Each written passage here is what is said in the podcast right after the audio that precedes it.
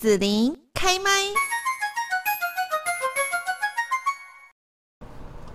今天呢，我们要来探讨一个哈越来越受欢迎的话题，就是宠物的饲养。特别是呢，在这个喵星人大崛起的时代，我不知道说到底呢，你是猫派还是狗派？那根据最新的数据，就是台湾的猫奴人数在过去十年是增长了一点八八倍，而且在二零二二年的时候，登记的猫咪数量更是达到了惊人的十三点二万只哦。就超越了可爱的汪星人。那为什么那么多人他会想要成为猫奴呢？今天我们就邀请到了大是文化的副总编辑严慧君，跟大家来谈谈这本书《总有一天会养猫》。慧君你好，是子林好，各位听众朋友大家好。好，那这个猫咪呢，有着独特的魅力哈，而且傲娇又可爱。那对对对，它又有自己的个性跟独立性啊啊，有时候它又不给摸，有时候又很塞奶哈，甚至有时候脾气就有点差这样子。可是还是很多人就会很愿意接受这种挑战，成为猫奴。那慧君你是怎么看待这个现象呢？对，其实我自己并没有养猫，不过呢，嗯、我的呃，就是我的小姑。他养了六只猫，对，很可怕吧？很多猫。对，那其实呢，像这个书里面，这本书里面他就有提到啦。其实目前全台湾的猫奴真的就是在十年内哦，就增加了一点八八倍。对，那为什么就是会有这么多人养猫？其实我觉得哦，我个人的观察是说，第一个是因为现代的社会，就是每个人都是。很忙碌，那每个人就是会比较关心是自己胳膊内的事情，就是说我只在意就是我伸手可触的范围内的事情。那相对来讲啊，就是这种比较呃，应该算是比较呃关注自己，然后比较没有外放的这种心情，其实跟猫的某些特质其实是有一点像哦。那我觉得就是在你寂寞的时候，或是在你孤独的时候。那有一只猫，它可能就会过来撒撒娇。那你需要它的时候，它就是召唤它，它可能有时候会过来哦。那你摸一摸，那它也会走。那它比较不像说其他有些宠物，就是你一定要呃二十四小时就是要跟它黏在一起哦。那所以我觉得猫咪可能在这方面它是比较可以达到，就是呃有时候有一点距离。那那有时候又可以，就是需要它的时候，它就会出现了。就像以前有一句话说：“哎，有点黏又不会太黏的那一种感觉。”这是我的感觉。嗯、那另外还有一个，就是因为现代人，我们刚才讲到了很忙很忙，所以像有比比方说你养的是呃旺旺就狗狗，可是因为狗狗的话，你可能要常常带它去运动，要带它去，可能就是要。呃，外面就是要去呃跑步啊，哦，这样子让它活动一下筋骨。可是猫咪的话，相对来讲哦，它就是你可以在家里养，那它可能就算你不在，它也不会就是在家里就是一直叫这样子。因为其实狗狗儿会比较怕寂寞，那猫的话，其实它当然也会怕寂寞，只是说猫相对来讲，它可能还是有比较自己独立自主的一面哦，所以。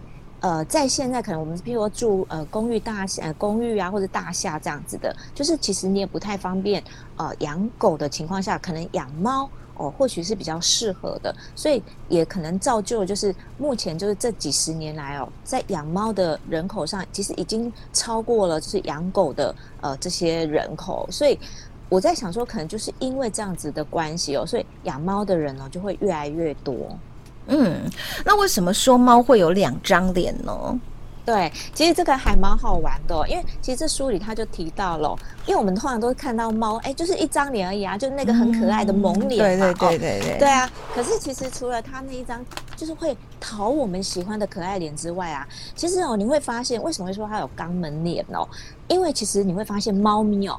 假设有两只猫，他们在路上遇到的话，嗯、其实他们会去很习惯，就会去闻对方的肛门跟生殖器。嗯、那你会想说，哎、欸，他们好肮脏哦。其实不是，是因为呢，猫咪呢，它们其实会互闻对方的嘴巴之外呢，它们也会闻对方的肛门，因为那种是一种它们资讯交换的一种方式。嗯、那其实它们并不是在问对方说，哎，你今天排便顺不顺利啊？或是说他他在闻对方的味道如何？嗯、而是说呢。他是要搞清楚，哎，对方今天的一些呃他的状态，所以呢，肛门脸它指的是什么？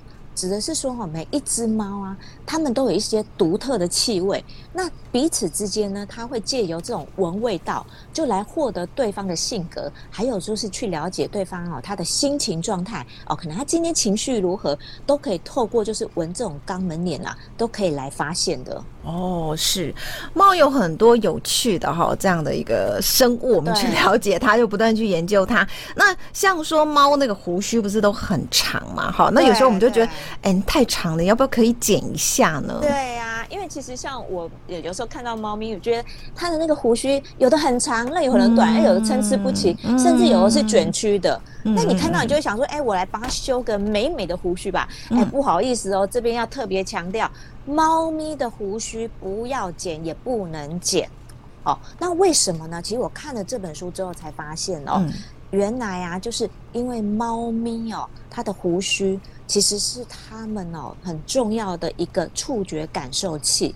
那因为我们这本书它的作者他是叫斑斑，他其实他是有大概十多年的铲屎官的经验，那本身也是一个化学博士，他很厉害，他是家中养了六只猫跟一只狗，所以他对于这种猫啊就是非常非常的了解。那他在书里就跟我们讲说，因为像他这个胡须哦，绝对不是装饰品。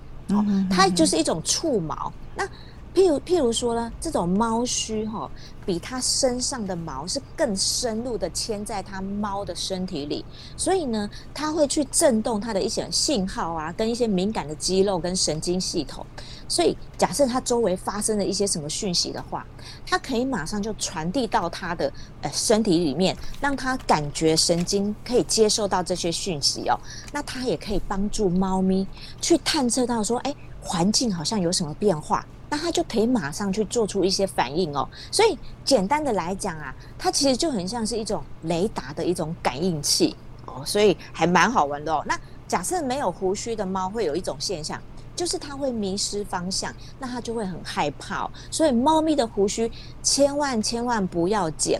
所以你去观察哦，猫的胡须哦，假设说它情绪哦开心或是突然生气的时候，哎，它也会有不一样的一个呃方向呈现。比方，对啊，这个还蛮好玩的哦。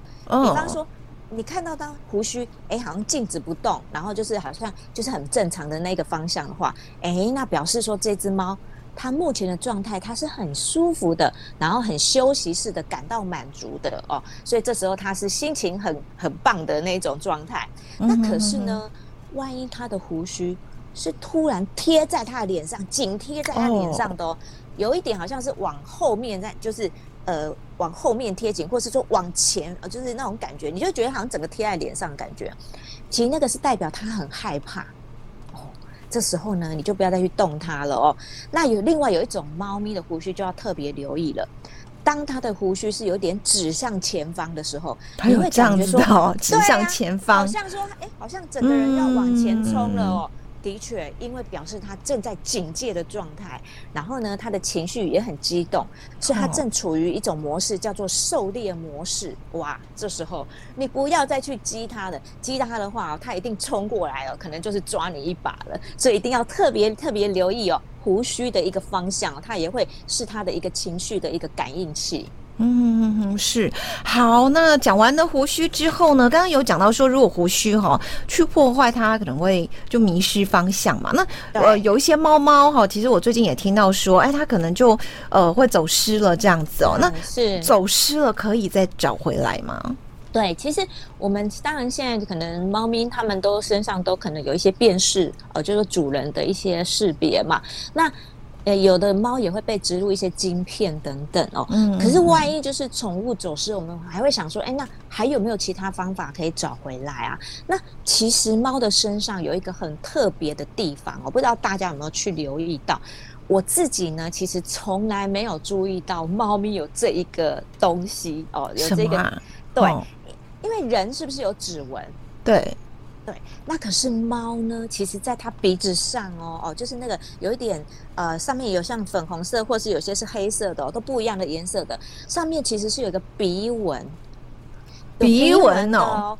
那它的鼻纹跟我们的指纹长得不太一样哦。Uh -huh. 它的鼻纹其实有一点像凹凹凸凸的，然后它会构成每一只猫都不一样的图形，所以它其实我自己看啊，我是觉得它很像那个我们在扫那个 QR code 的那种条码的那种感觉。所以如果你现在有养猫的话，你可以去注意一下哦，它鼻子上面是不是就是每一只猫都不一样哦？那这个鼻鼻纹呢？假设说今天猫走失了。这个鼻纹你要找回来哦，靠这个鼻纹找出找回来的准确率哦，是高达九十九趴哦。因为这个鼻纹很像猫的身份证，它一辈子都不会改变哦，都不会去改变，就像我们的指纹一样。那你会说，哎，可是到底是在哪一块？其实你去看啊，黑猫的话，它上面就是黑鼻子嘛。哦，所以黑鼻子上面就会有一个鼻纹。那白猫的话呢，它就会有粉色的鼻子。哦，那橘猫的话呢，可能就有橙色，就像橘色的一个鼻子。那像灰色的猫，它会有灰鼻。那你说，哎，可是我家养的是一个三色猫，或者是玳瑁玳瑁的那种猫，就是那种花花绿绿的啊。好，那怎么办？你就去注意哦，它的鼻子哦，就会有五彩斑斓的那个样子。那那里面呢，其实也会有鼻纹。哦。对，所以鼻纹这个东西就跟我们的呃指纹一样哦，就是他一个很重要的一个身份证。嗯哼哼哼，好，那呃，就是用鼻纹的话，我们就可以把它找回来。对，没错。其实我觉得啦，如果说你今天很爱你的猫咪的话，对，像我们以前不是有按指纹吗？对，我不晓得说台湾目前这个其实我个人好像没有吧？对，那猫我不晓得说是不是要按一下鼻纹哦？可是因为其实这个就跟我们指纹建档一样，因为指纹建档是牵扯到隐私嘛，它有晶片啊，不是我们养都要。植晶片嘛，所以哈，假设说你今天是没有植晶片的状况底下，嗯、哼哼。那如果说今天又有人就是假设你的猫遗失了，那有人帮你找回来，哦、可是你真的你其实有时候对我们来讲啦，像我们可能万一刚养猫的，可能对自己的猫也没有那么熟悉，那你要确认说它是不是你自己的猫的话，那鼻纹其实真的是一个很好确认的东西，所以其实。我觉得就是我们呃，或许养猫的人可以开始留意一下，哎，鼻纹这一个身份哦，就是这个身份证的一个呃显示，就是或许在这方面哦，哎，可以做一些自己把它留一下档案，哎，或许会蛮好的哦。对，嗯，好，那再来呢，要来问一下，就是说猫咪怎么吃才健康呢？对，其实呃，它这书里就还蛮好玩的。那我们其实也去回想一下。很久很久很久以前呢、其实比如阿公阿嬷那个年代，他们怎么养猫的？是不是他们吃完就是一些食物，然后就就顺便养猫了，对不对？所以其实很多食物呢，就是我们人类吃的过程中的剩食都会给猫吃。可是当然现在猫就不一定了，因为现在猫可能就吃的就比较诶、有吃罐罐呐、啊，或者是有吃一些饲料等等。那到底要怎么吃才健康呢？其实我们可以到世界各国去看一下啊，像土耳其的猫哦。你知道土耳其的猫，它居然会吃那个熏香肠跟炒蛋。嗯，对。那马来西亚的猫啊，它居然会吃面条跟蛋炒饭。哦，那像我们都想说，人有些人都不敢不敢吃辣了嘛。可是像墨西哥跟印度的猫哦，哎。它居然敢吃辣哦，那为什么呢？是因为它吃太多人类的剩食剩饭哦，就会养成他们的习惯。可是呢，其实呢，养猫哦，有很多的食物其实是不能让它碰的哦。比方说什么呢？比方说像洛梨哦，洛梨这个东西不能让它碰，因为呢，猫如果吃了洛梨的话，它里面有一些洛梨素，然后呢，猫它就会肠胃不适，就会造成它呕吐、腹泻。那严重的话还会引起它死亡。嗯，还有最可怕的是什么？是洋葱。洋葱呢，不管是生的、干的，或甚至你煮熟的哦，不管任何形式的洋葱，对于猫来讲都是有毒的。你会说为什么啊？洋葱其实，哎，煮过的洋葱甜甜的，还蛮好吃的啊。可是呢，对于猫来讲，因为洋葱它里面有二氧化硫哦，那它会伤害到什么？会伤害到猫里面红血球里面的血红素，是是是，对，好像狗狗也一样吧？对，很多动物，嗯，所以其实真的有时候我们人类觉得，哎，好好吃的东西，那我想说，我觉得那么好吃，我也给猫咪吃。可是真的要特别特别留意哦，不是我们人类吃的所有的东西它就能吃哦。那我觉得有一个是比较。呃，也要特别提醒，像巧克力的部分，嗯，好，因为有时候我们在吃巧克力，觉得哇，好好吃哦。那看到猫咪呀，哦，也想说让它吃一下。可是大家要留意哦，因为像这个巧克力的话，它里面有可可碱。那可可碱呢，它其实就有兴奋跟利尿的作用。哦。所以呢，你一旦让它吃到肚子里，那它进入到血液中哦。猫呢会有一种现象，它会变得很过度的活跃哦，然后它很容易口渴。哦、是，你知道，它口渴之后，它会一直喝水。那喝一直喝水的状况，它就会让它拉肚子或是呕吐哦。那里面呢，又以什么为最严重？就是黑巧克力，还有可可粉。为什么？嗯、因为他们的可可碱含量是最高的，比较高，对对，所以很严重的话，它在一天哦，二十四小时内就会引发他的心脏病发作，嗯、所以一定要一定要特别留意哦，这种东西不要说，哎，他喜欢吃就让他吃。那大家去回想一下说，说像以前我们哦，可能在路上看到小猫咪呀、啊，哦，那我们就会想说，哎，抱回来自己来养。那你想说小猫咪要喝什么呢？我就给它喝牛奶，对不对？嗯，对。通常会这样子，对呀、啊。可是你就会发现说，哎、欸，奇怪了，怎么猫咪喝猫的母乳，它就活过来了？哦、为什么我喂它喝牛奶，喝不到三天，它可能，嗯、对，然后好像就死掉了。那到底是出了什么问题呢？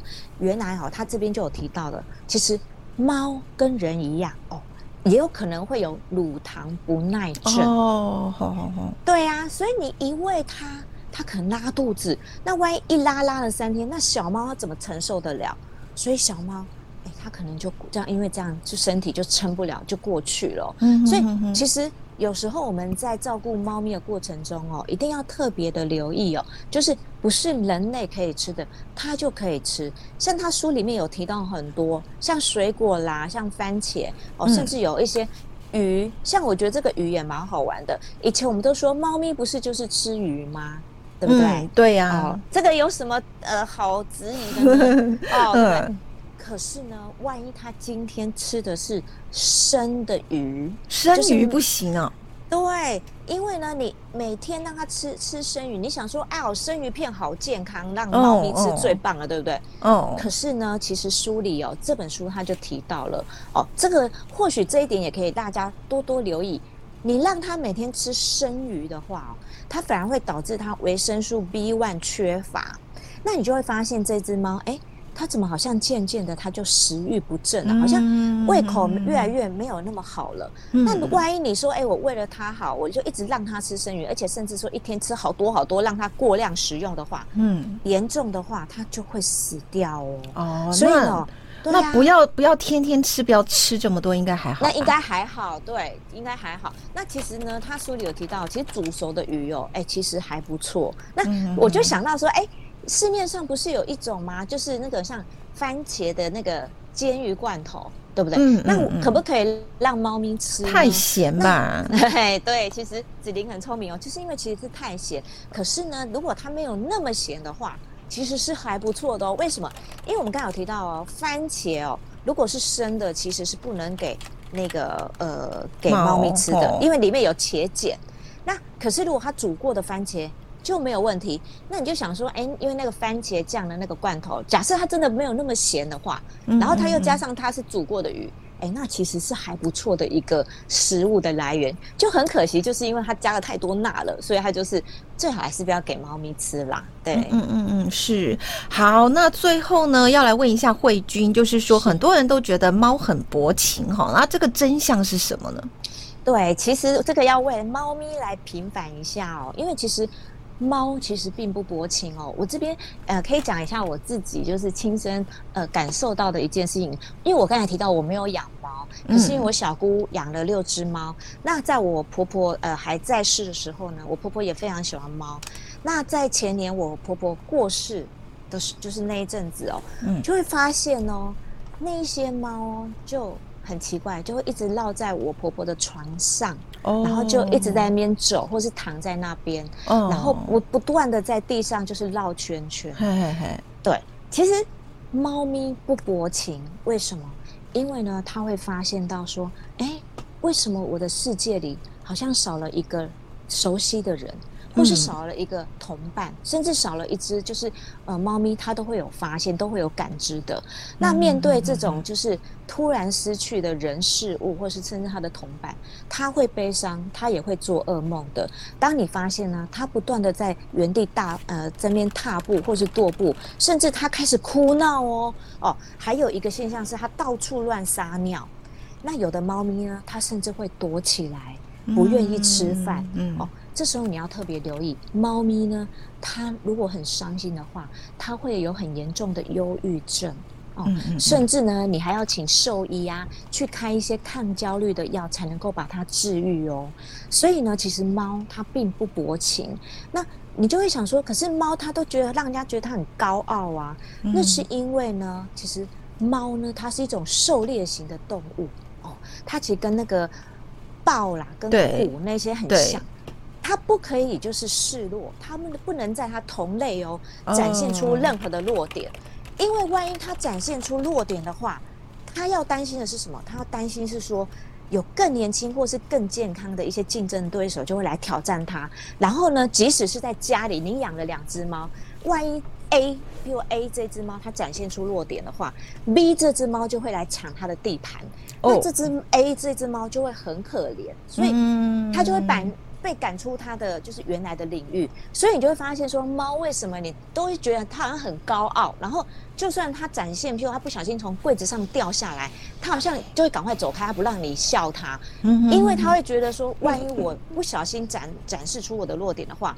我的人生可能就从此就是会，我的猫生啊，可能从此就是会一蹶不振，然后会被别的猫给抢夺了我的领域哦。所以透过这本，其实我们可以了解到非常非常多，就是我们以前从来没有了解过猫的这种生物哦。那它会。都可以来帮助我们，就是更深层的，就是来了解猫这一种动物。因为我们看了看了之后，其实就像我好了，我以前也从来没有觉得说，哎，我可能有一天会养猫。可是我发现说，我越了解猫之后，我就觉得，哎，其实猫有时候跟人的某些的呃生理或是心理的性格，其实还蛮像的哦。那其实或许有一天。我们来了解猫之后，哎，我们真的有一天就会来养猫了。是，好，那我们呢要来提醒大家，就是说养宠物也是一个责任哈，不管说是猫啦还是狗哦。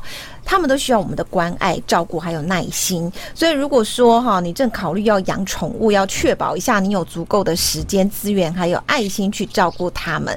然后，谢谢大家呢，今天收听我们的访问。如果说你还有其他关于宠物饲养的问题，或者说想要分享的故事呢，也都可以在子莹的 Podcast Y 呃这个 YouTube 或者是粉专来留言哦。那今天我们就要来谢谢大是文化的副总编辑严慧君来跟大家分享，总有一天会养猫。谢。谢谢慧君，谢谢子玲。